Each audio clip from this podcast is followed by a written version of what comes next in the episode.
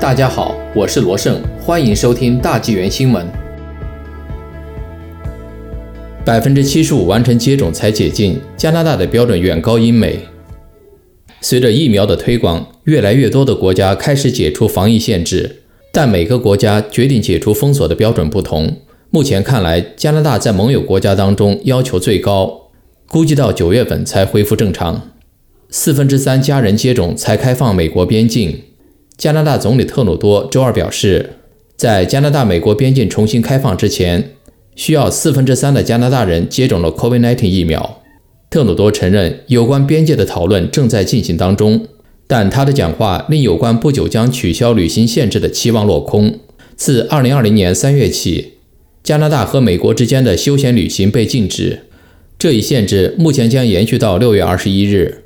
特鲁多说：“加拿大仍未摆脱当前的第三波 COVID-19 疫情，在安全恢复旅行之前，还有许多工作要做。”与此形成鲜明对比的是，美国疫苗接种步伐加快，促使公共卫生官员取消了对完全接种疫苗的人的口罩要求。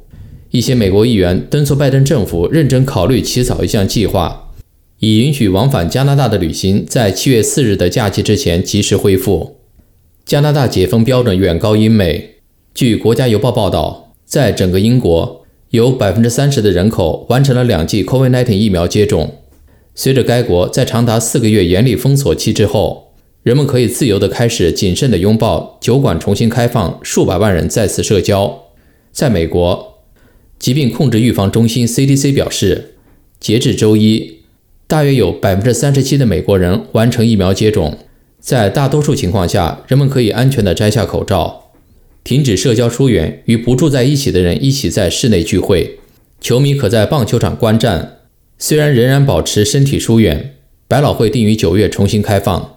纽约州的各种集市和活动将于今年夏天恢复举行。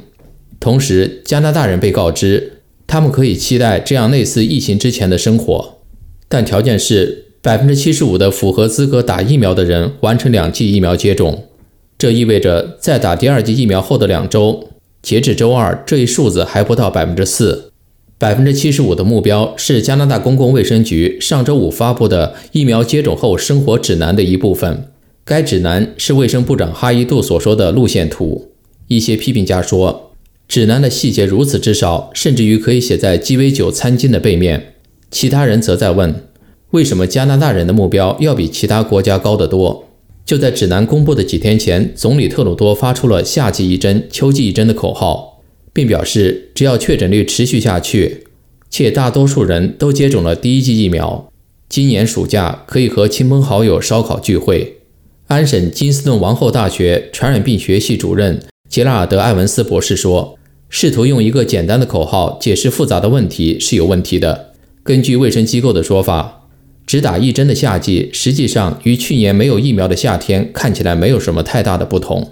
只能露营、远足、露台用餐和小型户外野餐。那时，百分之七十五的可打疫苗的加拿大人接受了第一剂，其中百分之二十接受了第二剂。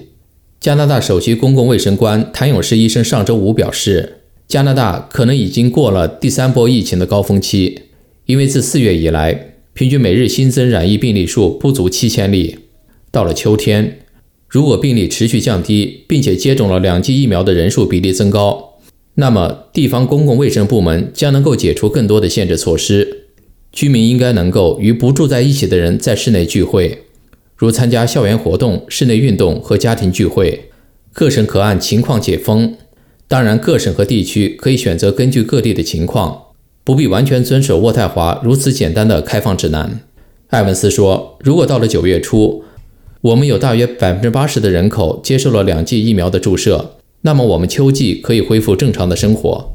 萨省计划七月中旬某个时候向所有人提供第二剂疫苗，而安省省长福特上周五表示将竭尽全力在夏季提供两剂疫苗。谭永士医生上周五表示，百分之七十五完成疫苗接种才解除封锁的比例是基于模型预测出来的，里面包含有很多不同的变数和假设。他说，但我认为。有目标对每个人来说都是一件好事。英国遭受了毁灭性的第三波疫情冲击，他们达到一定程度的疫苗覆盖率时，那个曲线峰值就跌到了非常低的水平。相比之下，加拿大在许多省和地区才刚刚开始达到顶峰。